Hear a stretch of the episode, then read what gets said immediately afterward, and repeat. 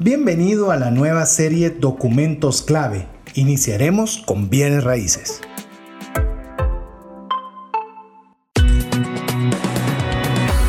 Nuestra mirada va más allá de los límites naturales. Nuestro objetivo, darte herramientas que puedan ayudarte a tomar decisiones financieras inteligentes. Somos trascendencia financiera.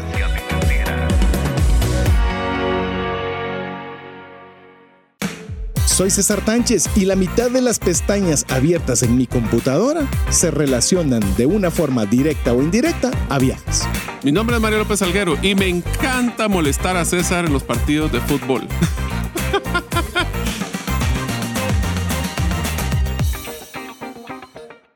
Es un gusto saludarte. Mi nombre es César Tánchez y como siempre un placer poder contar con el favor de tu audiencia en un programa más de trascendencia financiera, un espacio donde queremos honrar a Dios con el buen uso de los recursos que tenemos. ¿Para qué?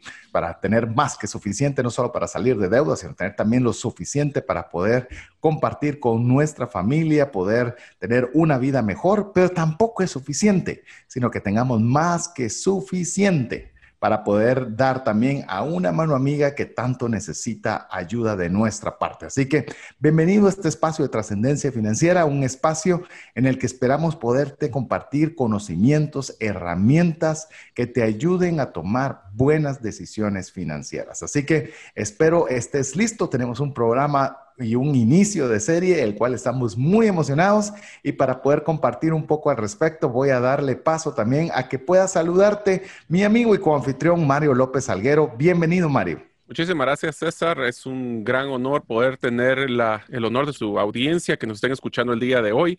Estamos muy entusiasmados porque este, esta serie es una serie diferente creo que muy trascendental. La verdad es que me ha gustado mucho los, la preparación que hemos tenido de la misma y es algo que aunque las personas tal vez no sienten o no se sienten muy involucradas porque no es algo que hacemos todos los días, va a ser algo que cuando les toque hacer uno va a ser trascendental para su vida, especialmente financiera.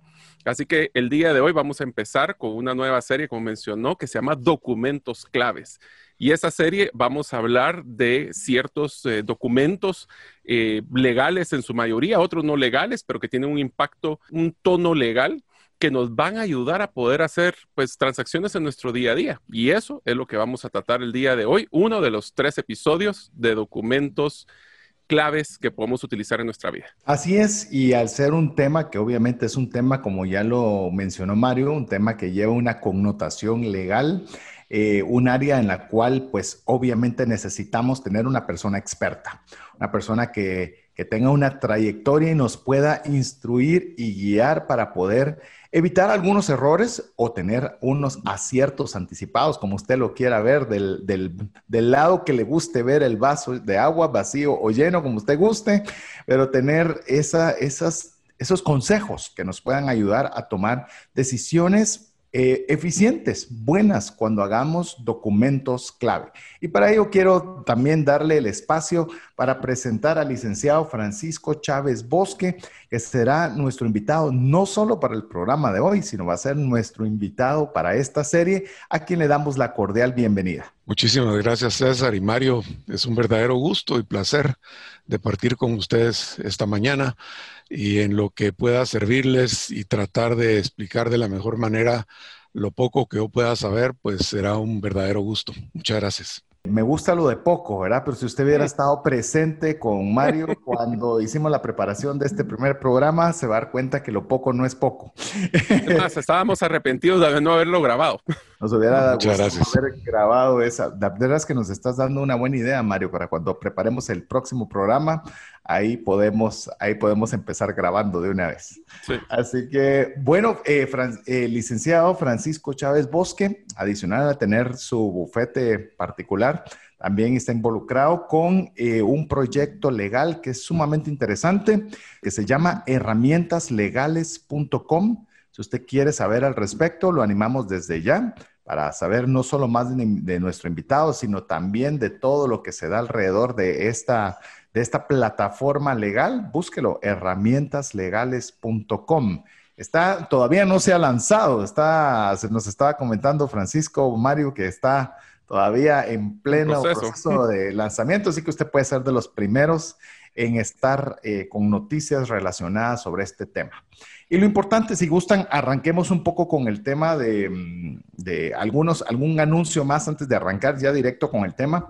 Queremos comentarle que al desarrollar esta serie, por lo menos al estar en la carpintería, me gusta decir, cuando estamos agarrando las piezas, cómo las vamos a unir y demás, eh, nos dimos cuenta de que cometemos una serie de errores en temas legales y a veces no les damos la importancia, a veces nos pasan el documento, ni lo leemos, ni sabemos, pero queremos conseguir A o B y, simplemente no, no le tomamos la importancia adecuada. Así que ya cerrando el preámbulo, por lo menos el preámbulo inicial, para que usted tenga el concepto de la serie, le recuerdo, la serie, estamos en la serie Documentos Clave.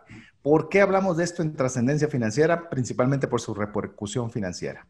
Realmente si nosotros a veces, y hoy específicamente, como ya lo mencionaba Mario, vamos a hablar sobre temas de bienes raíces, temas de bienes raíces muy generalizados. Estamos hablando compra, renta, de bienes raíces, sea casa, terreno, bodega, lo que sea, ver la terminología o no terminología, las, las condiciones y las cláusulas y qué es realmente lo que estamos poniendo ese contrato y bajo qué perspectiva la deberíamos tener. Y a veces le, le pregunto, amigo, ¿cuántas casas compra usted en la vida?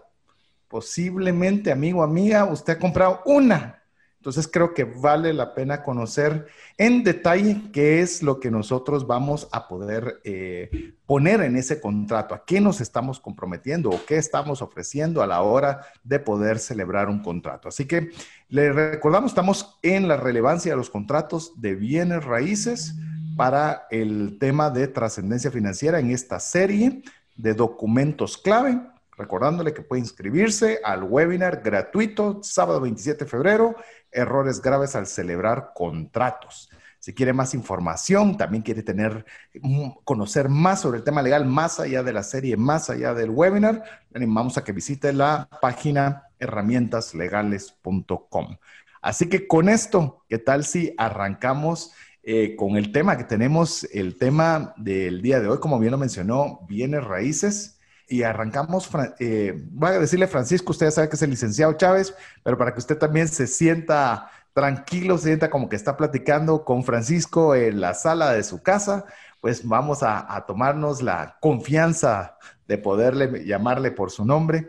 Vamos por lo básico. Cuando hablamos de documentos claves, Francisco, hablamos de por qué hay necesidad de hacer un contrato. Entonces, empecemos quizás de lo muy macro para ir bajando poco a poco a lo específico. ¿Por qué los humanos necesitamos de contratos? Bueno, realmente hay que tener en cuenta que toda nuestra vida está llena de negocios jurídicos. Desde que tomamos el autobús en la mañana, es un contrato de transporte, hasta que compramos la comida al mediodía, y no digamos cuando llegamos a nuestra residencia en donde pues hemos celebrado un contrato de, de arrendamiento. Hay relaciones jurídicas complicadas y hay relaciones jurídicas simples. Y las relaciones jurídicas que tienen trascendencia en nuestra vida, como puede ser la compraventa de un inmueble o el alquiler del apartamento donde vivimos o la compraventa a plazos de nuestro vehículo en el cual nos movilizamos, requieren de un cierto grado de protección para claramente establecer nuestras obligaciones, nuestros derechos y los riesgos que corremos al entrar en esa relación jurídica. Por eso es de suma importancia que estos contratos relevantes consten por escrito. ¿Por qué? Porque nos va a dar la seguridad jurídica que he mencionado anteriormente. Definición de obligaciones, de derechos y de riesgos que estamos incurriendo. Y yo le quisiera hacer una pregunta, eh, Francisco, que también he encontrado que es una de las grandes fortalezas de utilizar un contexto legal, y es que primero estamos en una terminología que es igual para todos, número uno. Y segundo, es que en lo posible debería de evitar la subjetividad, ¿no? Y especialmente subjetividad a la hora de un conflicto cuando hay que involucrar posiblemente un tercero como un juez. Correcto. De ahí la importancia que los contratos relevantes consten por escrito. Si tenemos claramente definidas las obligaciones de ambas partes, los derechos de ambas partes, la interpretación de un tercero como un juez o de un árbitro, si es que nos vamos a un arbitraje, va a ser más restringida porque ya está clarísimamente estipulado esa serie de derechos y obligaciones. No es como en el sistema anglosajón, en donde eh, todo depende mucho de la buena fe y en donde no necesariamente se pactan por escrito las, las obligaciones. Aunque no nos perdamos, para inmuebles todo tiene que estar por escrito en cualquier parte del mundo. De lo contrario, no tenemos derechos y, nuestra, nuestro capital que hayamos invertido en ese raíz, ese bien raíz, estará en la nube, estará con una incertidumbre tremenda. A ver, voy a tratar, obviamente cuando hablamos de contratos y abogados, estoy seguro que una buena cantidad de personas comienza a ponerse nerviosa. ¿verdad? Porque decir, eh, ya va a pasar algo, ya me van a decir, o sea, porque a veces tenemos la percepción de que cuando estamos hablando de un contrato, de un abogado, es que ya estamos en algún tipo de problema o algo donde ya no se pudo solucionar de una forma sencilla. Entonces, con lo que nos está comentando Francisco, comenzamos a desmitificar eso cuando estamos haciendo cualquier tipo de transacciones y cuando Francisco hizo desde subir a un autobús hasta llegar a la casa con un contrato de arrendamiento, pues bueno, si usted está casado, pues también tiene un contrato en el cual dice que usted está casado con una persona. Es decir, celebramos contratos de forma constante y frecuente. Una, una, quizás una de las, de lo que a mí me gustaría decirle, amigo, amiga, es como que usted quiera jugar un deporte cualquiera que sea, fútbol, fútbol americano, el que sea, y usted quiera jugarlo sin reglas. Es decir, sí, yo, yo gané porque yo anoté, sí, y ¿cómo decís que anotaste? Si, ¿Cómo sé yo cuál era la anotación? Sí, porque yo digo que se anotó, no, o sea, ¿cuáles son las reglas sobre las cuales vamos a jugar determinado deporte? Lo mismo es un contrato, es decir, bajo qué reglas se va a realizar esa transacción financiera, que en este caso específico, para un bien raíz. Entonces, debemos quitarle, yo sé que no es a todos, pero por lo menos a, aquellos que se sientan eh, de alguna forma presionados por lo que es un contrato legal, a quitarse el estigma negativo y ponerle un estigma positivo. Inclusive estábamos conversando con Mario, eh, si te recordás Mario, eh, hace un par de días, de qué sería de lograr modificar los contratos de que fueran sumamente fáciles de entender, obviamente sin que pierdan su efecto legal, pero que fueran más comprensibles para la gran mayoría de personas. ¿Te recordás? Estábamos filosofando, pues preparando esta serie y filosofando sobre el tema. Sí, es lo que estábamos platicando con César, es que eh, tuvimos la oportunidad, como se imaginarán, nosotros siempre pasamos leyendo y eh, tratando de actualizarnos constantemente para darles valor a ustedes y a todo lo que nosotros hacemos. Y este era un pequeño libro que estuvimos leyendo, recomendado de, de César de Storytelling, y hablaba sobre cómo podría mejorar la comprensión de estos documentos claves legales que podríamos tener. Y sí, efectivamente, eh, a veces la terminología legal asusta no la entendemos. Y en mi caso, por ejemplo, cada vez que tengo que leer un documento legal, lo tengo que leer como mínimo unas dos o tres veces, dejarlo estar y volverlo a leer para poder tratar de estar seguro que entendí lo que las personas que querían plasmar en el documento, entendí lo que estaban esperando que entendiera. Y, y, ese es un tema interesante, ¿verdad, Francisco? No está solo, Mario. Los documentos, los documentos y los contratos hay que leerlos varias veces y tratar de establecer si ambas partes, los otorgantes del contrato, están entendiendo lo mismo. Miren, el, problema de mm, la mala fama que precede a los, a los abogados es algo que lamentablemente es una realidad y tenemos que vivir con ella. Pero el abogado, el notario, debiera ser considerado como un aliado, como alguien de suma confianza, de la misma manera como pensamos lo mismo del médico que nos trata cualquier dolencia que tengamos. Nuestro sistema legal, que viene del sistema español, tiene una tradición de formalismos increíbles, tiene una tradición de escritura. Y si no está escrito, no se le da validez a los contratos. Por ejemplo, una compraventa. Basta con que estemos de acuerdo, el comprador y el vendedor, en el objeto, pues una bicicleta, y en el precio. Y a la compraventa es perfecta. Sin embargo, eso ante terceros es difícil de demostrar. Pues se podrá demostrar con un recibo, con un comprobante, mejor si existiera un contratito, por muy sencillo que sea, de que explique la compraventa. Y en el caso de los inmuebles, es obligado el que consten por escrito las obligaciones y los derechos que estamos adquiriendo, porque tratándose de inmuebles, los contratos deben inscribirse en el registro de la propiedad y sin eso los contratos no tienen validez. Si hacemos un contrato de compraventa de una casa, una sencilla hoja de papel bond, no vale nada. Ahí será la intención de las partes y podremos discutir otras cosas. Pero para que la compraventa tenga validez, tenemos que estar hablando de un contrato en escritura pública y un contrato que después se inscribe en el registro de la propiedad lamentablemente son los formalismos que, tenemos y hay que vivir con ellos. Pero eso mismo, los eh, famosos registros de la propiedad existen en todas partes del mundo. Y solo es cómo se documenta la compra-venta para eh, en donde se establecen las diferencias de un país a otro. Pero en nuestro caso, obligadamente tiene que ser en escritura pública. Y es por eso que no solo debiéramos, idealmente, no solo debieran las partes depender de un notario o de un abogado para la celebración del contrato, sino cada parte debiera tener su asesoría. Por supuesto, eh, las partes debieran, antes de entrar a celebrar este tipo de, contratos, informarse un poquitito más sobre las obligaciones y derechos que van a adquirir al celebrarlo. Y en ese sentido, eh, sitios como el de herramientas legales pueden ser muy, muy importantes porque ahí podrán eh, tener acceso a leer documentos que van a necesitar para celebrar ese tipo de contratos.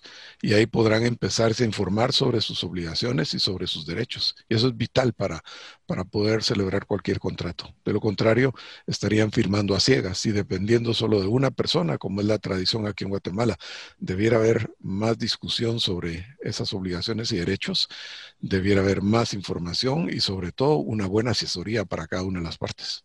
Así es, herramientalegales.com si usted quiere eh, indagar más al respecto. Francisco, yo, sé que puede parecer sencillo, pero habrá muchas personas que no sepan la diferencia. Mencionabas sobre el tema de un abogado y un notario.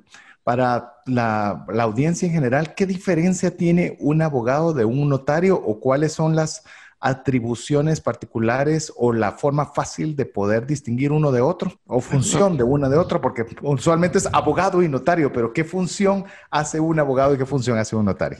Esa es una vieja discusión. Aquí en Guatemala se otorgan los títulos de abogado y notario a la persona que ha concluido con el pensum de estudios y ganado los exámenes que establezca cada facultad de, de Derecho de las diferentes universidades. Realmente la función del notario podemos resumir en tres o cuatro puntos. El notario puede autenticar, es decir, dar fe que un hecho es cierto, corresponde a la realidad. Puede legalizar, eso significa darle una forma y un contenido jurídico a la voluntad de las partes. Y puede conservar, eso es darle seguridad jurídica a las partes porque conserva los contratos en su protocolo cuando sean eh, elaborado ese tipo de contratos formales a los que hacía referencia anteriormente. Es decir, el notario tiene una, una función muy, muy específica, legalizar, autenticar, conservar, dar seguridad jurídica a las partes. Y en cambio, el abogado tiene una función más de asesoría general y particularmente una función de dirigir a, la, a, la, a su cliente en los litigios o disputas que pueda tener. Pensemos en términos muy sencillos.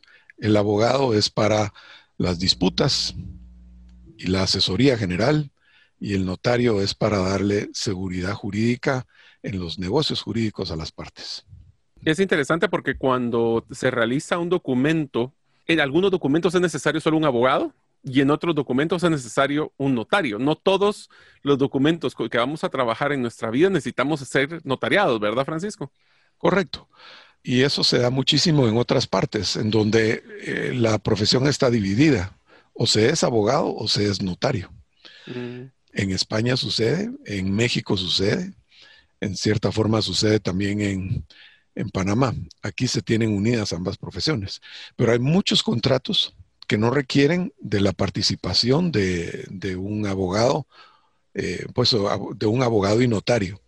Eh, por ejemplo, un contrato de un cuando se documentan en un pagaré, en una letra de cambio. Esos son contratos y no requirieron la participación de, un abogado y notario.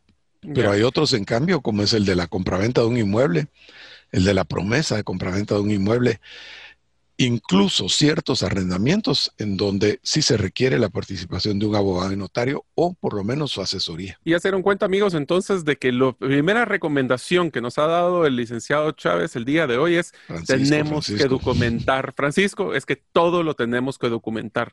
Ese es uno de los errores que yo he visto especialmente en temas legales, laborales, donde las personas, es que yo le dije, pero ¿dónde está escrito? Es que le llamé la atención verbalmente, ¿dónde está la constancia? Quedamos de que íbamos a hacer tres pagos con el arrendamiento, que la fecha era tal fecha, dejémoslo por escrito. Yo creo que ese es uno de los puntos bien importantes, ¿verdad, César? De hecho, con lo que estás mencionando, Mario, yo creo que aplica para todo. Obviamente estamos, eh, llamémoslo bien desde el punto de vista legal y encaminado a bienes raíces pero eh, aplica todo. Yo les quiero decir, por ejemplo, una política que está en mi oficina, como ustedes ya saben, o muchos de ustedes saben, tengo una corredora de seguros y hay muchos intercambios de información.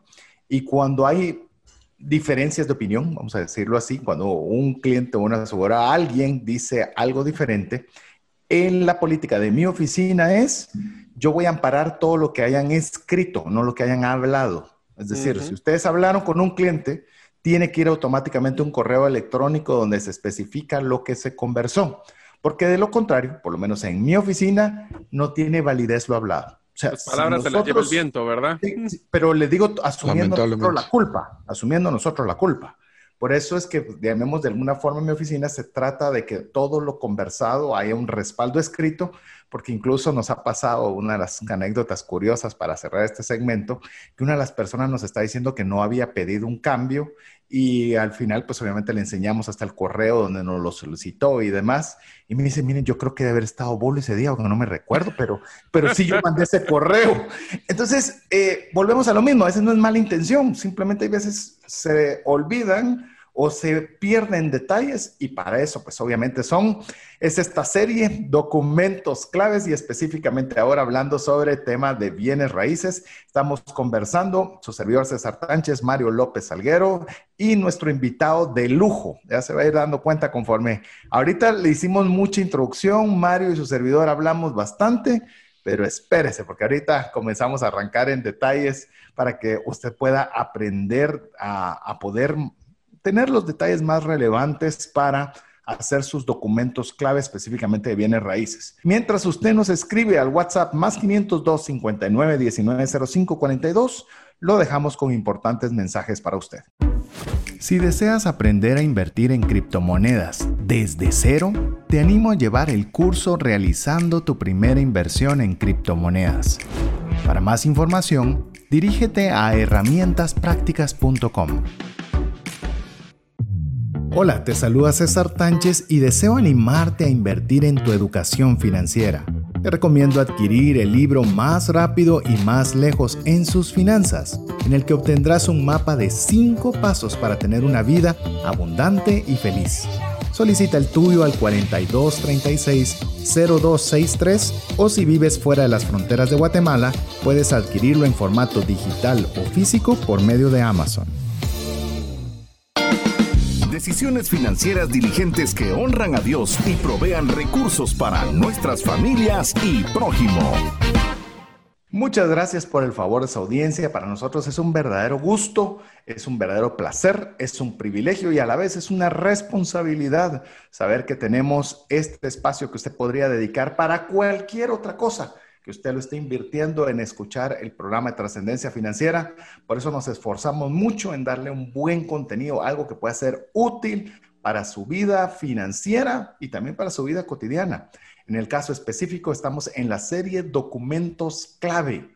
y el día de hoy hablando sobre lo que son los documentos claves para bienes raíces, en los cuales queremos darle algunos consejos para que usted pueda tomar buenas prácticas y a la vez evitar errores, errores que pueden costarnos una fortuna de dinero. Francisco, quiero hacerle una pregunta. Cuando hablamos nosotros de contratos, también curiosamente hablamos de la buena fe, que se hace, y, pareciera a veces que son temas opuestos, ¿verdad? Contrato con buena fe como que no, como que son agua y aceite. Pero ¿cómo funciona realmente el tema de la buena fe cuando hablamos de documentos clave? Realmente no debieran ser agua y aceite, sino estar totalmente subsumidos el uno en el otro.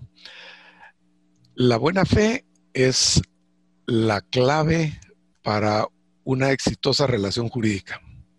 Es decir, que ambas partes sean sinceras, que ambas partes actúen sin esconder cosas que puedan ir en perjuicio de su contraparte. Por ejemplo, en, en lo que se refiere a derecho mercantil, al comercio, hay dos principios que son vitales para todas las relaciones jurídicas. Se entiende que todo contrato mercantil debe basarse en la buena fe y en la verdad sabida. Es decir, las partes tienen que revelar todo a la contraparte, no deben ocultar asuntos que pudieran ir en perjuicio de ella. Y siempre deben actuar bajo esos principios de ser buena persona, de no pretender engañar a la contraparte. Eso es en suma lo que podemos resumir como buena fe.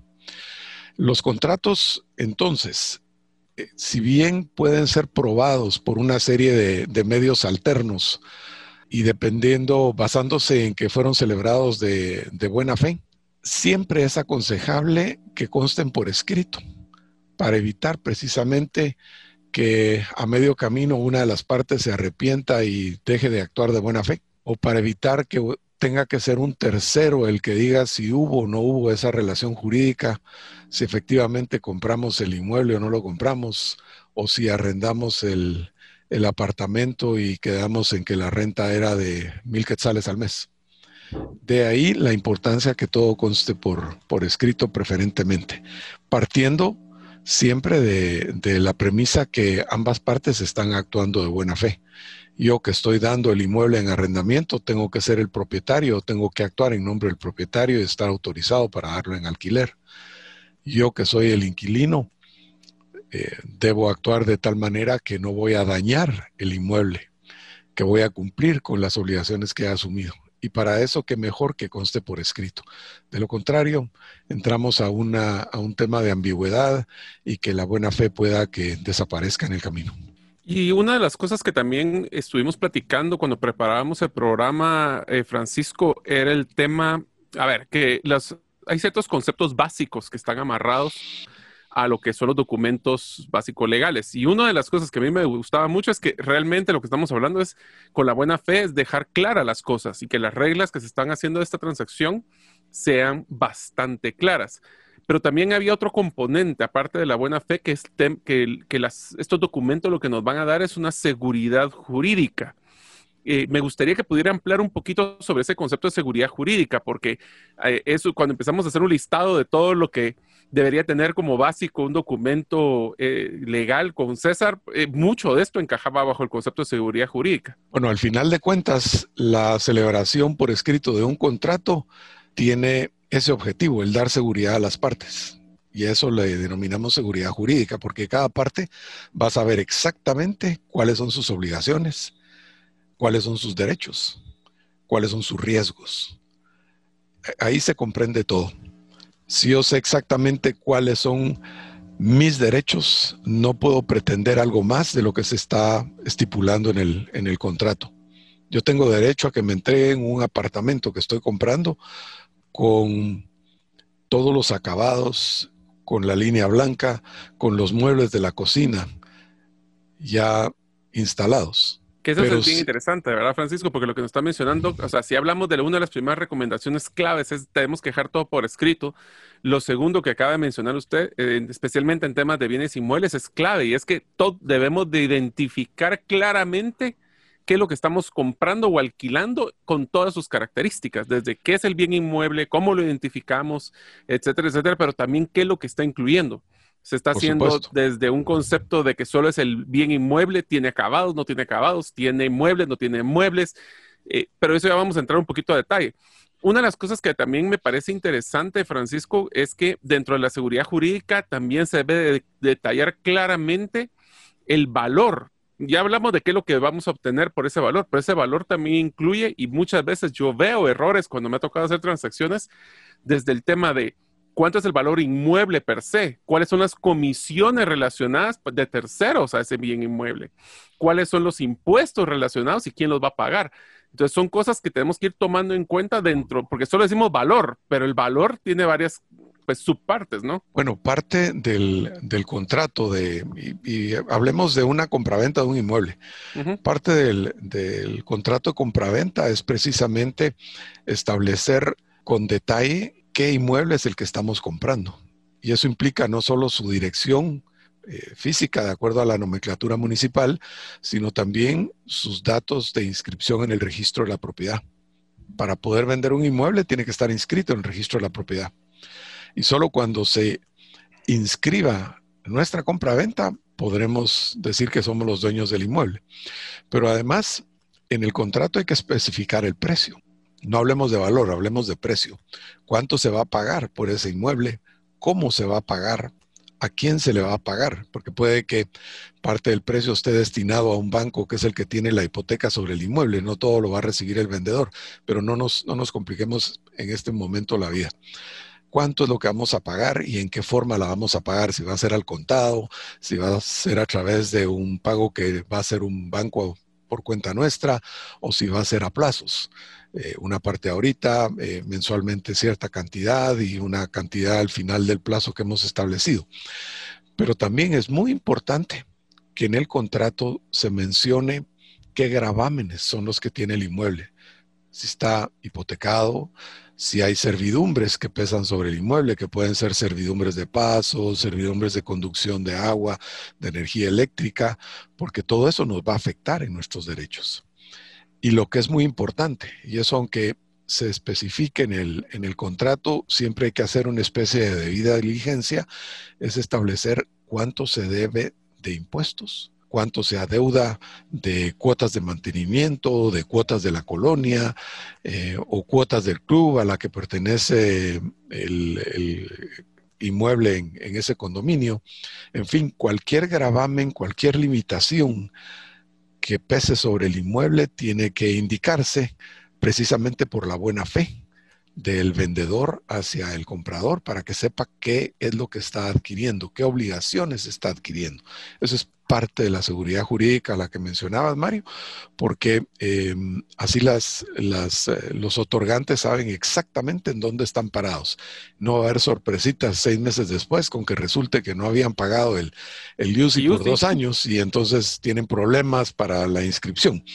Naturalmente, es conveniente también regular cuál ha sido la participación de los intermediarios en la negociación. Si hay un corredor de seguros, perdón, un corredor eh, de, bienes raíces, además del corredor de seguros, porque los inmuebles hoy en día hay que asegurarlos, eh, ya sea por, por, simple contenido o asegurarse que el, que el apartamento que el edificio donde esté el apartamento tenga al día el seguro que protege a, esa, a ese régimen de propiedad horizontalmente dividida.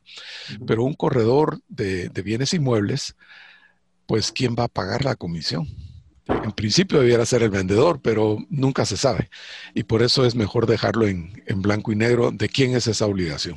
Antes de pasar la palabra, César, yo sí quisiera hacer un hincapié eh, de, dos temas que habló Francisco que son bien, bien importantes, de nuevo, porque ya me ha pasado en algunos temas de transacciones que me ha tocado vivir. Número uno es, si usted va a comprar un bien inmueble, tómese usted la tarea de ir al registro de propiedad inmueble a sacar una certificación de dicho inmueble. ¿Por qué? Porque a veces puede ser que si, la otra parte no tiene una buena fe o existen gravámenes que tal vez no los ha mencionado, ahí usted los va a poder identificar. Entonces, amigos, si usted va a ir a comprar el bien inmueble, es su responsabilidad, aunque le dé una copia la parte vendedora, vaya y saquen ustedes su propio registro porque eso les va a ayudar. Es rápido, no es tan complicado y no es tan caro, pero les va a dar la garantía. Y segundo, cuando usted vaya a evaluar qué va a comprar, especialmente voy a hablar de un terreno o una finca, caminen la finca, caminen el bien inmueble, verifiquen cuáles son, por ejemplo, los mojones o, los, las, certificaciones o los, los, los bloques de concreto que debería de tener la cosa para identificar qué está comprando. Porque otra cosa que hemos visto y lo vi mucho en Estados Unidos, fíjate César, de que a veces la, la persona, el vecino construyó y ups, me comí un, un metro de la propiedad del vecino. Entonces, esas cositas son bien importantes porque el papel está claro, pero hay que ir a físicamente verlo, decir cuáles son esas colindancias o quiénes son, y eso es el tema de paso que mencionaba Francisco es también importante. Ustedes pueden comprar un terreno y a lo mejor tienen un paso de servidumbre, que para los que no saben es un camino público que tiene que ir en medio de un terreno que ustedes tienen que respetar. Entonces, todas estas cositas son bien importantes para tomarlos, ¿verdad, César? Mario, yo iría un poquitito más, perdón, César. Por favor, Francisco. Eh, tratándose de la, de la compra de inmuebles, es una inversión y un compromiso financiero tan serio en todas las vidas de todos nosotros que eh, lo aconsejable es que tengan una asesoría. ¿Por qué lo menciono? Porque no basta con sacar una certificación del registro de la propiedad y verificar que, que Juan, que es el que nos está vendiendo, efectivamente es el dueño. Hay que investigar la historia registral del inmueble porque en este país y en épocas muy recientes se han dado una serie de estafas y de robos de inmueble, ya sea porque falsificaron las inscripciones registrales. Lamentablemente ha habido eh, personas dentro del registro que se han prestado a ese tipo de anomalías, como la falsificación de documentos eh, que dan la apariencia de, ser legales y que son los que aparentemente legitiman al vendedor para poder vender. Tienen que tener asesoría para que hagan una debida diligencia a profundidad sobre el inmueble. Aparte, si se trata de fincas o de, bienes, eh, de fincas rurales, no urbanas, es necesario contar con la asesoría de, ingenieros para que vayan a ver el, inmueble y constaten que efectivamente lo que están vendiendo está ahí y tiene lo que dicen que tiene. La revisión de mojones, etcétera, es algo complicado, que ahí sí excede a las capacidades de un notario o de cualquier persona. Eso sí es muy lo que le gusta escalar montañas. Exactamente, sí. Porque ya tenemos, entramos a problemas de áreas también, o sea que hay que medir la finca.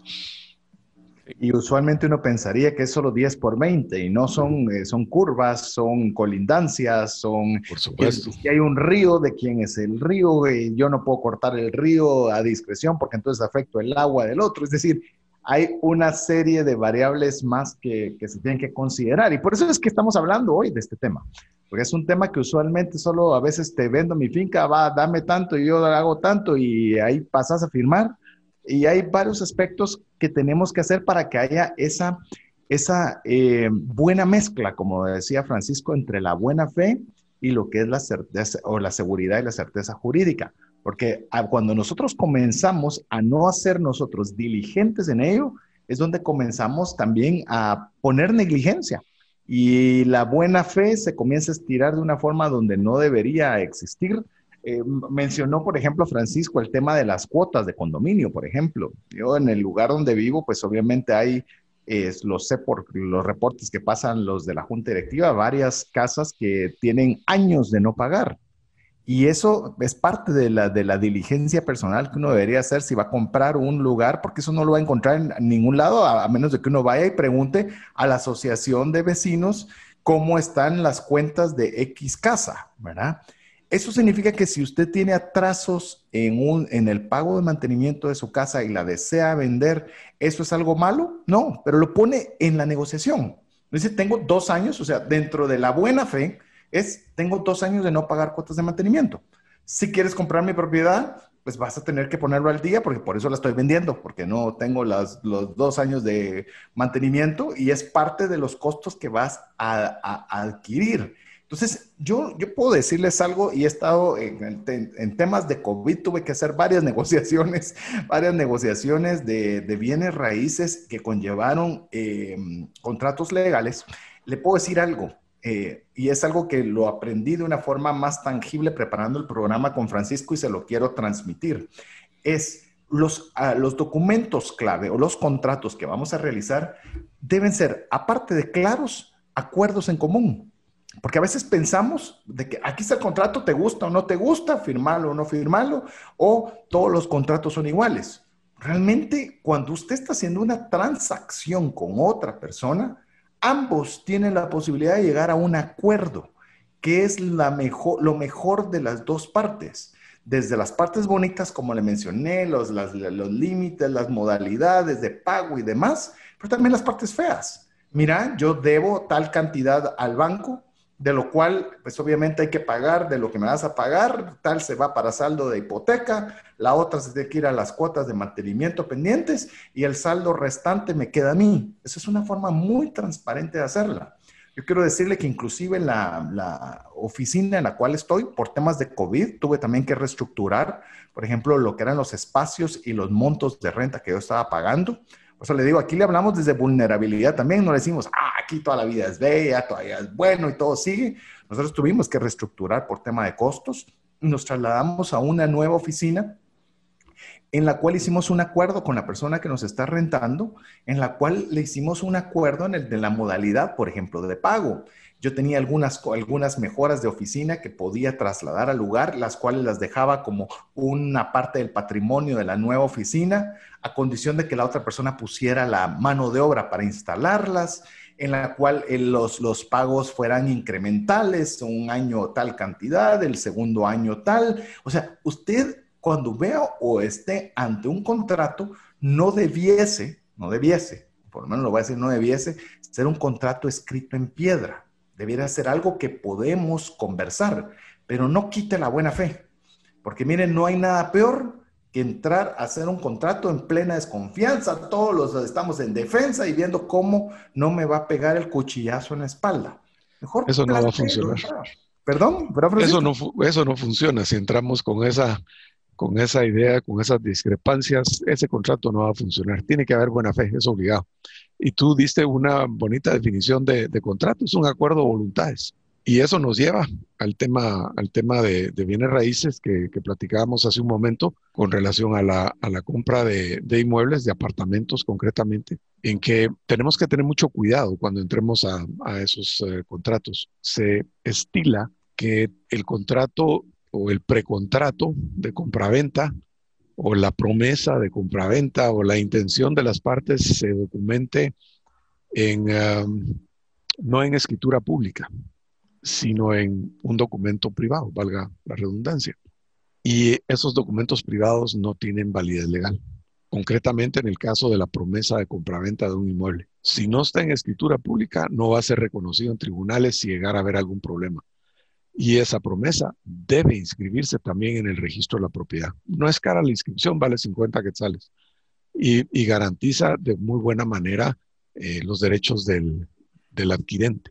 Ahora sé que hay casos muy particulares donde el edificio todavía está en construcción y por consiguiente no puede eh, o no es ah, eficiente hacer inscripciones en el registro de esas, esas promesas. Y ese es otro problema que, que es sumamente complicado de resolver. Pero en principio las promesas nos dan una buena garantía de que se va a celebrar el contrato, en lo que nosotros hacemos nuestra debida diligencia de investigar el inmueble y conseguimos el resto del dinero para pagar el, mismo y la fecha en que efectivamente se va a celebrar la, la compraventa. Pero esa promesa debe constar en escritura pública y para eso sí requieren una asesoría profesional. Antes de entrar, Francisco, a los detalles ya, porque creo que va a ser bien interesante y todos empezarlos a, a que se mantengan entusiasmados de lo que estamos hablando, vamos a hablar de características claves, así como hablamos ahorita un poco más a detalle de las características del bien inmueble, vamos a hablar de todas las características, por lo menos que nos dé tiempo para que, que debería incluir. Pero antes de eso, quisiera entrar a un tema solo para terminar el tema de seguridad jurídica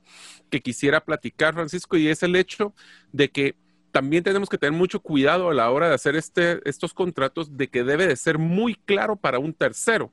Hablábamos de que puede ser un juez o puede ser un mediador, porque a veces me he visto en momentos, especialmente en temas de contratos eh, de tal vez no, no tanto de inmuebles, pero más como temas laborales que tienen mucha terminología interna o, o tienen ciertas características que no un juez o un intermediario no va a entender en pocas palabras, tenemos que utilizar un lenguaje que sea lo más simple posible, ¿no? Correcto. Y en el caso de, los contratos eh, laborales, ahí tenemos la limitación que no hay mucha disponibilidad para las partes. La ley ya establece con bastante precisión cuáles son los, los derechos y las obligaciones y no permite que eh, se pacten cosas diferentes a lo ordenado en la ley.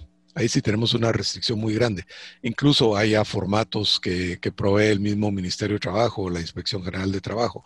Pero de todas maneras deben constar por escrito. Eso sí lo, exige la misma ley y lo exige nuestra conveniencia. Con lo que dijo César, perdón Francisco, entonces, eh, vamos a entrar a un episodio completo de laborales, pero en este tema de lo que son los, los temas de inmuebles, que es el que estamos hablando hoy, yo sí he visto que en muchos casos cuando son una compraventa, eh, ¿quién es el que usualmente elabora el contrato? ¿La parte compradora o la parte vendedora? Número uno. Y dos, eh, sí he visto que en algunos casos le dicen, este es el contrato y no hay modificaciones. ¿Eso está bien o no está bien? No es ilegal. Realmente si fueran eh, contratos que esa parte esté ordenando hacer en serie, se vuelven contratos de adhesión. Esa es la, la palabra. Eh, uno como comprador no tiene más que someterse a lo que le está planteando el vendedor y lo acepta o lo deja. Y, eso puede tener implicaciones de que tuvieran que estar aprobados por, por ah, la Oficina de Protección al Consumidor, ese texto de los contratos. Pero eh, no nos compliquemos la vida, hablemos de contratos sencillos en donde eh, una persona quiere vender su casa. Por lo general, pues es la costumbre, es el notario del comprador el que va a elaborar el contrato. Eh, eso era la costumbre, yo creo que eso se, ha perdido y hoy en día, si es un contrato muy relevante, eh, cada parte va a tener a su, a su asesor legal. Independientemente de quién es el notario que documente el contrato compraventa, las partes van a tener a sus asesores y de esa manera se garantizan que el contrato pues tenga estipulaciones claras, que estén perfectamente definidas cuáles son las obligaciones, cuáles son los derechos. Creo que esa es una, buena solución. Sin embargo, eh, no necesariamente ese mecanismo esté al alcance de toda la población. Y entonces van a tener que depender de solo una persona, el notario que sea un buen notario que en teoría debiera ser imparcial y debiera proteger a ambas partes y poner conforme a la ley cuáles son los derechos y obligaciones de cada una de ellas. Que en un contrato de compraventa no debiera haber mucha, mucha discusión de esas obligaciones y derechos. Eh, tiene que ser una, una compraventa muy particular para que haya estipulaciones distintas a las que normalmente se utilizarían. Que se van a restringir a la, a la identificación del inmueble, que el inmueble esté sano, es decir, que no tenga gravámenes, ni limitaciones, ni vicios ocultos, a establecer el precio y el mecanismo de pago del mismo, a establecer cuándo entra en posesión el comprador, etcétera. Cosas, digamos que, que clásicas, claves. Yo creería, tal vez solo para añadir a lo que ambos estaban mencionando, eh, voy a recordarles eh, a, un, a, un, amigo que fue el que me enseñó a poder trabajar un poco el tema de los seguros, en lo que es el tema del corretaje de seguros.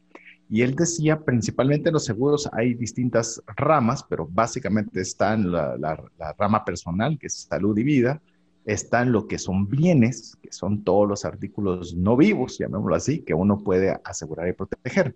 Esos tienen 50 mil aristas, son bien complejos, tienen muchísimas variables y demás. Y él me decía la forma correcta de contratar un seguro a favor de otra persona es tomando en cuenta en el momento que se dé el siniestro, es decir, cuando suceda lo que se había previsto contratar. ¿Cómo se va a documentar las pruebas para que la aseguradora pague fácil. Ejemplo, si yo digo que tenía cinco computadoras Mac dentro de mi oficina y se quemó la oficina, pues va a venir la aseguradora a decir, como actuó en buena fe, simplemente aceptó de que yo decía que tenía las cinco computadoras Mac. En el momento del siniestro va a decir, perfecto, dijiste que tenías cinco computadoras Mac, dame el comprobante de pago que hiciste de esas computadoras. No, hombre, es que fíjate que yo esas no las me las regalaron. O sea, nosotros debemos documentar, y eso significa que me las pueden haber regalado, sí, pero eso implica, en mi caso como corredor, que yo le saco la fotografía a la computadora, al número de serie y digo, aquí están las computadoras y este es un precio de lo que valdrían el día de hoy y uno puede demostrar que lo que está diciendo es lo correcto. ¿Qué hace eso? Facilita que en el momento de que lo malo suceda, darle las herramientas a la otra parte para tomar una decisión más fácil. Eso es lo que, en, de menos les quiero contar un poquito lo que es mi experiencia en temas de seguros es lo que yo considero también, Francisco, que es lo que hay que hacer con los temas legales. Tener todo lo documentado suficiente en caso de que haya una diferencia de opinión, que otra, ya sea un juez o un árbitro, tomen una decisión de una forma más sencilla. Así es, y tratándose de bienes inmuebles, pues la forma correcta de documentarlo es en escritura pública e inscribiendo el contrato en el registro de la propiedad. Y ahí ya tienes tu seguridad jurídica garantizada. Listo, perfecto. Bueno, vamos a cerrar este espacio para dejar el último segmento a los aspectos mínimos que debería contener un documento clave específicamente en el caso de los bienes raíces. Vamos a ir enumerando varios para ver algunos errores o algunas características que deberíamos ponerle cierto grado de atención para poder hacerlo de forma más eficiente. Estamos en breve con usted. Si deseas aprender a invertir en criptomonedas desde cero, te animo a llevar el curso Realizando tu primera inversión en criptomonedas. Para más información, dirígete a herramientasprácticas.com. No permitas que una enfermedad o fallecimiento inesperado destruya la economía familiar. Contrata un seguro de vida, gastos médicos o de bienes con expertos. Cotiza el tuyo al WhatsApp 5995 4444. Tener seguros es una decisión financiera inteligente. Mensajes vía WhatsApp 502 59190542. Agradecemos el favor de su audiencia en un programa de trascendencia financiera en el cual estamos arrancando la serie Documentos Clave. Aquellos documentos que por el monto que vamos a realizar, por la envergadura que tienen, pues obviamente tenemos que ponerles un poquito más de atención y más de cuidado para evitar tener problemas que nos afecten no solo nuestra vida, sino nos afecten también nuestro bolsillo.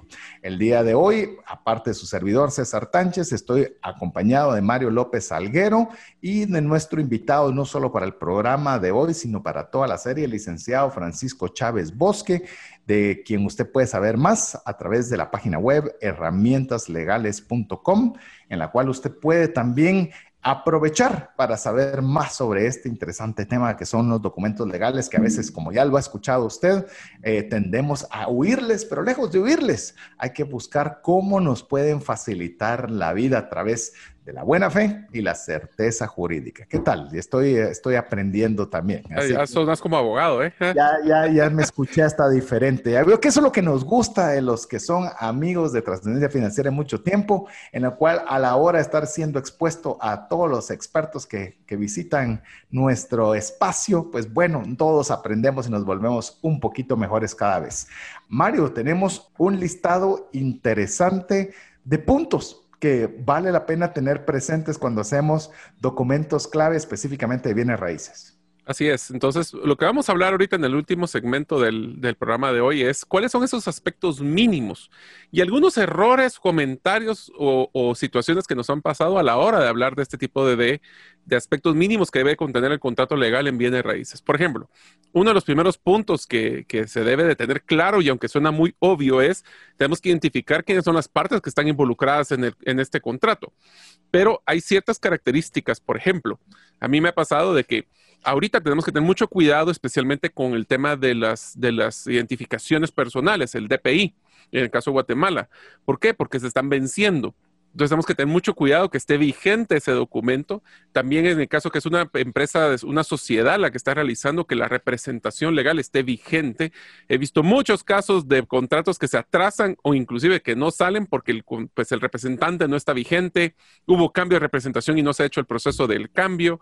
Entonces tenemos que estar bien claros cuáles son las, quiénes son realmente las personas. Eh, y acuérdense que aunque sean personas, aunque existen sociedades, son personas las que van a firmar, que van a involucrarse en este proceso, incluyendo en el caso de, por ejemplo, cuando se está realizando una compraventa de un bien inmueble, si es una desarrolladora, ¿quién es el que va a firmar por la desarrolladora?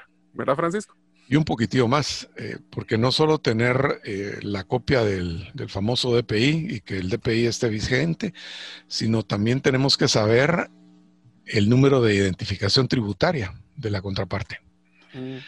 Y tratándose de sociedades o incluso de personas eh, naturales, no es mala idea dar una revisada del, del RTU de esa persona para saber si está al día en sus obligaciones fiscales o no. De lo contrario, podemos estarnos metiendo a problemas con alguien que tiene eh, complicaciones de naturaleza tributaria y que esas complicaciones no sean trasladadas a nosotros al adquirir el inmueble o celebrar un contrato con él. Eso dio lugar en el pasado a muchísimos problemas para exportadores de cardamomo y de, y de café, que se vieron implicados en problemas fiscales de los proveedores de esos productos. O sea, gente de buena fe que adquirió los productos de alguien que venía en problema. Ok, y también yo creo que hemos comentado brevemente, pero me gustaría tal vez eh, ahondarlo un poco con el tema de la dirección. Vuelvo a que pareciera que son cosas obvias, pero a veces en, las, en los detalles así particulares es donde nos encontramos sorpresas, como la dirección exacta. Eh, lo mencionaba Francisco, el que estuviera libre de gravámenes, la dirección física. O sea, volvamos a lo mismo, cuando compramos un bien raíz estamos comprando algo que se encuentra en un lugar, edificio, en un pedazo de tierra, pero eso tiene una localización. Esa localización, ¿qué características deberíamos nosotros ponerle atención en el tema de la, dirección, Francisco? Bueno, tratándose de propiedades bajo régimen de propiedad horizontalmente dividida, o sea, apartamentos, oficinas, el, problema es menor porque basta la ubicación del, inmueble eh, que es la, descripción municipal. Lo podemos verificar con el pago del impuesto eh, único sobre inmuebles y también con la certificación registral. Ahí es donde menos problemas podemos tener. Pero tratándose de compra de casas o de, o de terrenos en los que no hay construcción, ahí sí tenemos que tener mucho cuidado.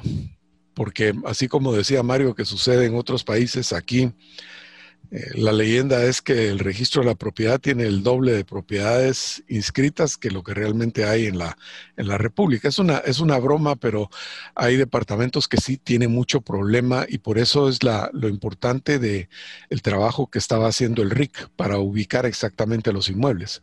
Pero sí tenemos que tomarnos el cuidado de verificar físicamente la existencia de la casa, la existencia del terreno y mejor si tenemos una asesoría para saber que sus eh, colindancias sean las correctas, que los mojones sean los adecuados.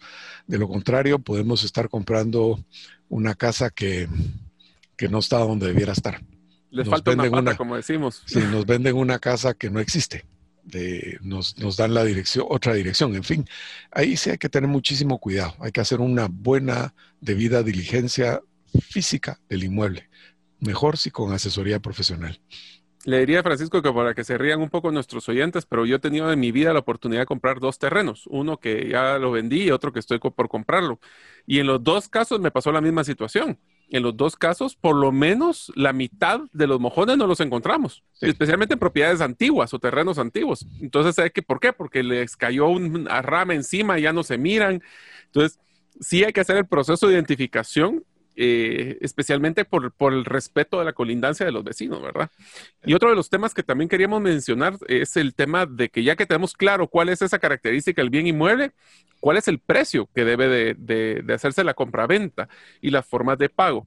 Francisco mencionó en, en los segmentos anteriores que también el precio incluye temas, por ejemplo, de que si nosotros vamos a sacar un préstamo, el préstamo tiene ciertas comisiones o ciertos gastos relacionados a la hora de sacar un préstamo en el banco, que al final del día la persona dijo, nosotros negociamos por 100, vos me das 100.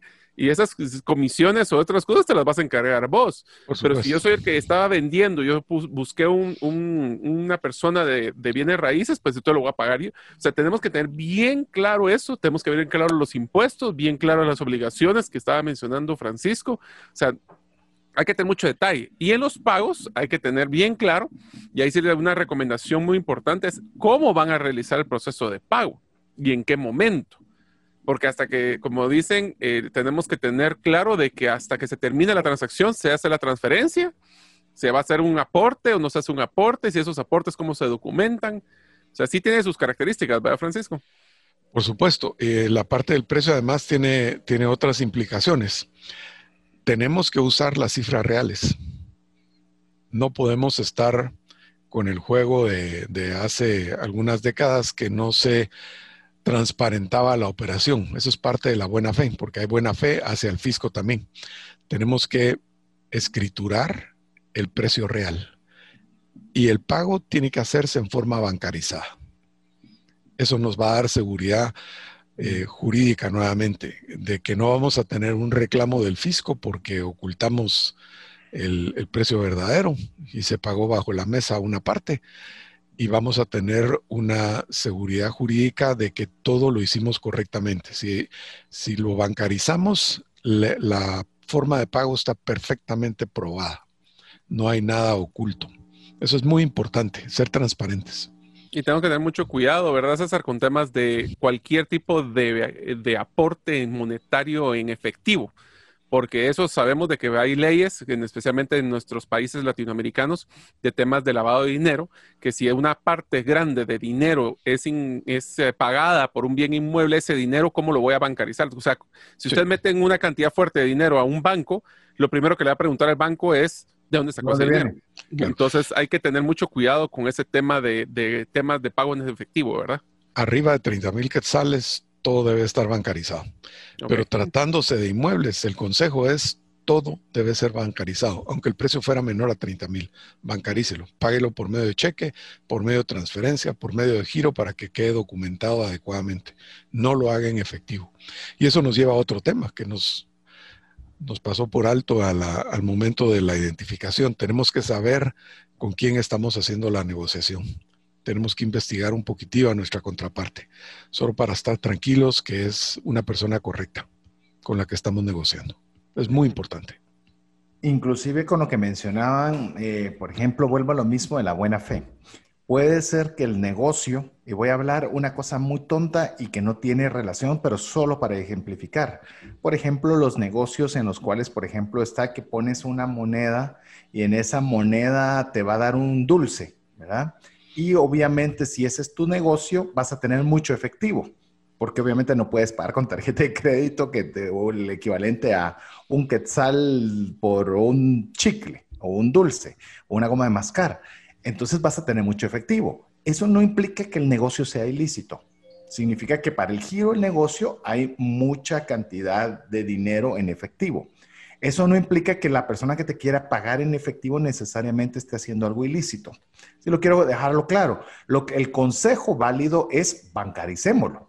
Es decir, esta persona que tiene todo el montón de monedas de Quetzal las mete en un banco en el cual puede justificar por su giro de negocio y me va a pagar a mí con cheque, dólares o lo que sea. Es decir, no estamos contra el efectivo, ¿verdad? Que, pero que usted lo utilice el sistema bancario para utilizar los pagos.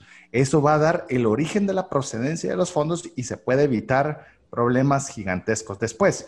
Inclusive, eh, le, puedo decir, en Estados Unidos, por ejemplo, el tema de para hacer carreteras, para expropiaciones pagadas gubernamentales, eh, usted puede decir cómo el gobierno puede decir si pasa aquí una carretera. Pues puede decidir comprarle al dueño de ese terreno. Pero ¿cómo pactamos precio? Yo quiero vendérsela tal. No, simplemente en lo que está registrado. Así de sencillo. Y eso es doble filo y es doble transparencia, como lo mencionaba Francisco. Porque entonces alguien puede decir, sí, es que mi terreno vale 10 mil, disculpa, pero lo tenés registrado en 500. Entonces, si lo tenés registrado en 500, vale 500. Y al valer 500, aquí están tus 500.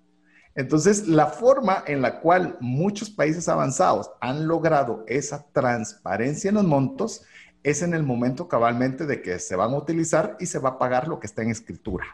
Así que es una forma que le digo, lo oímos de otros lugares, pero nunca se sabe si puede ser algo que se pueda registrar acá y que pueda tener una consecuencia sumamente seria. Así que le animamos a que tenga eh, cuidado con este tema de los precios de compra y formas de pago. También eh, un contrato eh, de bienes raíces debe contraer derechos y obligaciones de las partes. Algunas particulares que deban incluirse o son la, norma o algún cuidado en este aspecto, Francisco? Bueno, las, los derechos y obligaciones clásicos en una compraventa son por parte del comprador el pagar el precio. Esa es su, obligación principal. Y por parte del vendedor, entregar la cosa y entregarla libre de gravámenes. Y esa es la parte delicada que a veces no, le ponemos atención, porque una, algo relativamente fácil de establecer es si esa propiedad tiene hipoteca o tiene otro tipo de, de limitaciones como las servidumbres a las que se refería Mario. Pero eh, cosas más sencillas, pero que nos pueden dar un dolor de cabeza, es que la propiedad esté al día en el pago de su impuesto único sobre inmuebles, que esté al día en el pago de las cuotas del condominio, ordinarias y extraordinarias, que esté al día en el pago de los servicios de que está datado, la luz, la energía eléctrica, el agua, todo eso debe quedar claramente acreditado que no se debe nada para que el comprador esté comprando algo limpio. Esas son las obligaciones básicas. Y una de las cosas que también quisiéramos adicionar, eh, Francisco, porque son temas bien importantes, es hacia qué apego eh, de ley estamos realizando. O sea, cuál es la información legal, cuáles son los códigos, las leyes, las referencias que se están utilizando para poder darle la, no sé, la validez, diría yo, hacia el documento o cómo es que se manejaría ese tema. Bueno, eh, tratándose de, de compraventa de inmuebles, la ley que rige esos contratos es el Código Civil que mm, ha habido menos códigos civiles en este país que constituciones. Y nuestro código es, tiene una regulación. Dice que tan actualizado está también. No necesariamente. El, nuestro último código civil es de 1963, si no me equivoco, es el decreto ley 106 de la época de, del coronel Peralta Zurdia, el jefe de Estado. Em, pero. O sea, yo soy más viejo que ese código. yo, también, bastante. Pero ese código eh, simplemente trasladó una serie de, eh, disposiciones de, instituciones ya más modernizadas, si se quiere usar ese, ese vocablo, eh, de las que venían del anterior código, que es eh, originalmente de época, no hablemos de la época de la, de la colonia y los primeros años de independencia, pero el primer código formal es de época de Justo Rufino Barrios. De ahí se empezó a modificar, hubo varias eh, modificaciones, incluso en época de Ubico, pero el nuevo código es de 1963. Y es un código que ha funcionado, tiene instituciones viejísimas como la hipoteca y las, los cambios que se le han ido introduciendo en los siglos de vigencia de esas instituciones han sido mínimos. Y eso denota que, funcionaban esas instituciones que sí, que fueron bien hechas. Y son instituciones muy viejas, con, podemos eh, remontarnos incluso al, Imperio Romano para, para, buscar su origen, pero han funcionado muy bien. Tratándose de, entidades mercantiles que están desarrollando los proyectos y, vendiéndolas pudieran tener aplicación a algunas disposiciones del Código de Comercio. Básicamente en cuanto al funcionamiento de la sociedad, las autorizaciones que tienen que tener dentro de la misma sociedad para proceder con la venta, la representación legal, etcétera. Pero el contrato básicamente se rige por el Código Civil y ahí está perfectamente definido el, el grupo de obligaciones y derechos que adquiere el comprador y el vendedor. En esa misma línea, antes del siguiente tema que tenemos preparado o para conversar, es, es decir, no importa el contrato que yo haga, lo que prevalece es el código civil. Perdón que parezca sencillo, pero alguien puede decir, no, pero yo decidí algo diferente. Hay ciertas normas generales para contratos, es un capítulo especial del, del Código Civil que se refiere a las obligaciones que rigen para todos los contratos con base en esas este, estipulaciones legales, los contratos se desarrollan y las partes pueden eh, adoptar otra serie de, obligaciones o de derechos o de condiciones específicas a ese contrato, pero en principio no deben contradecir las disposiciones legales del Código Civil. De lo contrario, podría haber nulidad del contrato.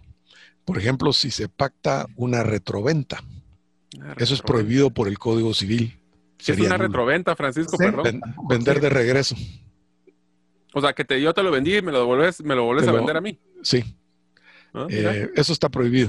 Sin embargo, para negociaciones mercantiles, que por supuesto no aplicarían para, para eh, bienes inmuebles, hay algo parecido en los contratos de reporto. Pero eso es ya otra historia. Eh, en el caso de, de los inmuebles está prohibida la retroventa. Vos sabés que lo único que había escuchado algo relacionado con eso era con jugadores de fútbol. Yo, vendo el jugador de fútbol a otro equipo, pero me quedo con la posibilidad de recomprarlo más un X porcentaje en determinado número de esa años. Es una, esa es una opción que les dan, una opción de, venta y de, compra y, habría que verlo con, lupa para ver si bajo las regulaciones del Código Civil no están prohibidas aquí. esa, es, esa es de las, de las partes del código que ya son obsoletas y que requieren alguna modificación, porque el comercio y las instituciones jurídicas han cambiado tanto en los par de últimas décadas que, sí requiere una revisión y, modificación de algunas eh, disposiciones. Pero en lo que se refiere a inmuebles, creo que estamos bastante bien. Estamos bastante actualizados, que es lo que, lo que ahorita nos preocupa. Perfecto. Una, una, algo cabalmente de lo que me gustaría conversar es el famoso subarrendamiento para facilidad de desahucio, para, es decir, para que eh, yo voy a rentármelo a una empresa mía para que sea más fácil poder sacar al inquilino por A, por B o por C. ¿Qué tan eh, correcto o qué tan viable o es, es, esta medida que se ve en algunos contratos? Te adelanto mi opinión. Yo creo que eso no se, no se debe hacer porque es una simulación. Pero entiendo que esa figura tuvo su origen o su explicación en la lentitud y complicaciones que se tienen con los procesos civiles para lograr el desahucio de una persona que ha incumplido con el contrato de arrendamiento. Desocupar a, una, a un inquilino puede tomar años y no es justo para el dueño del, del inmueble que se tome tanto tiempo y que pierda tanto dinero por ese excesivo eh, afán de proteger al, inquilino. El inquilino adquirió sus obligaciones, tenía sus derechos, pero si incumple con las obligaciones, el contrato debe darse por terminado y debiera desocupar en un plazo razonable, no en años.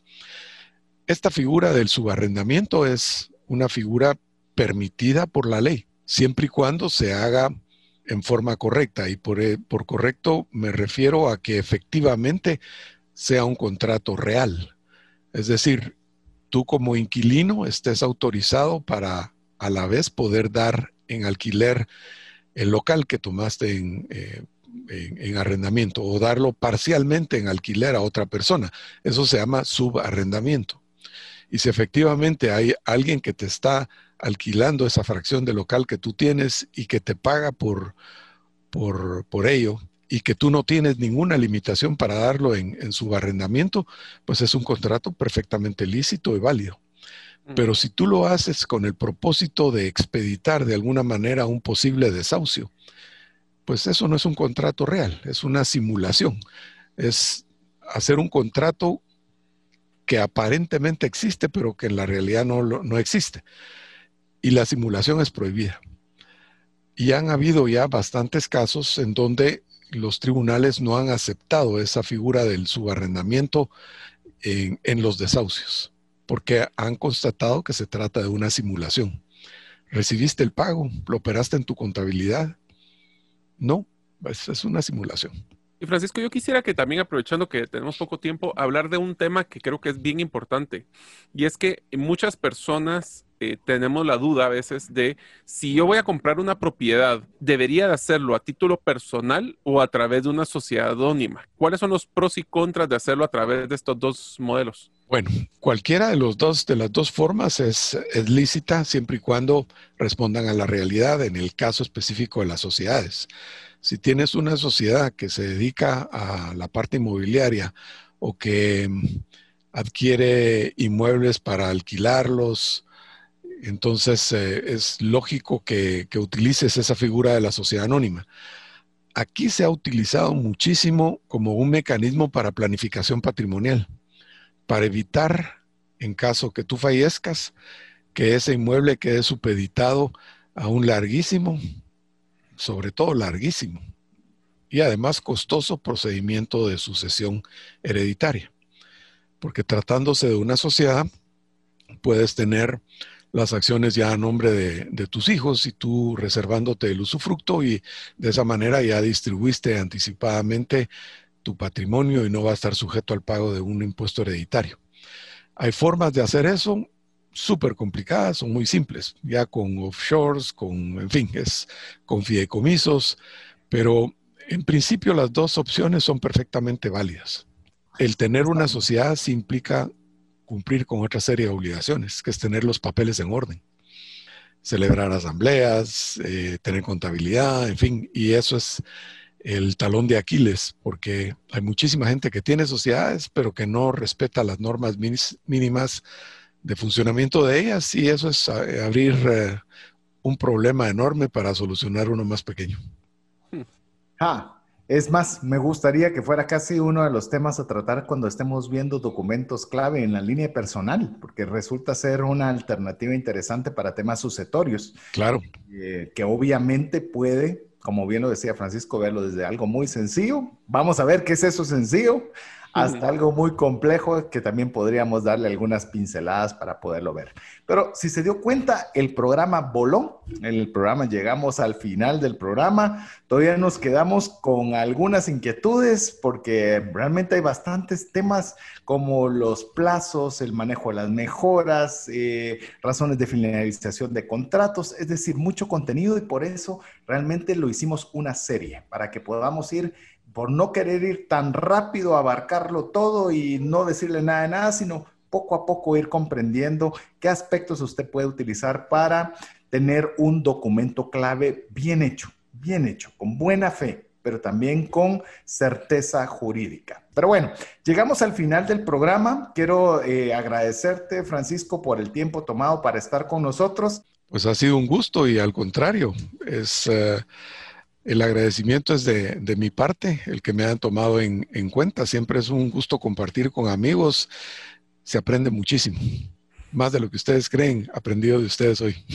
Ah, muchas gracias. Gracias. Es, un gran cumplido, ¿no, Mario? Que aproveche para que te despidas también yo creo que todos nosotros aprendemos y espero que ustedes también todos aprendamos algo nuevo cada programa, cada vez que interactuamos. Estamos muy contentos de tener a Francisco porque realmente eh, es una parte práctica de la parte legal. Estos documentos son prácticos, son relevantes, eh, nos podemos relacionar con ellos y eso es lo que queremos nosotros porque al final del día perdemos, tenemos que vivir con el tema legal. Es parte de nuestra vida, queramos o no. Y qué mejor que conocer lo básico para poder evitar esos errores que vamos a ver en el webinar, por ejemplo. Así es, así que le animamos a ser parte de Trascendencia Financiera para estar al tanto de todo lo que aquí sucede, agradeciendo el favor de su audiencia en un programa más de Trascendencia Financiera. A nombre de Mario López Salguero, Francisco Chávez Bosque y su servidor César Tánchez, sin olvidar a nuestro amigo Jeff que hace posible que estemos al aire a través de los controles. Así que esperamos contar con el, con el favor de su audiencia en un programa más de Trascendencia Financiera. Mientras eso sucede, que Dios le bendiga. Esto es todo. Esperamos contar con el favor de tu audiencia en un programa más de Trascendencia Financiera. Esta es una producción de iRadios Guatemala Centroamérica.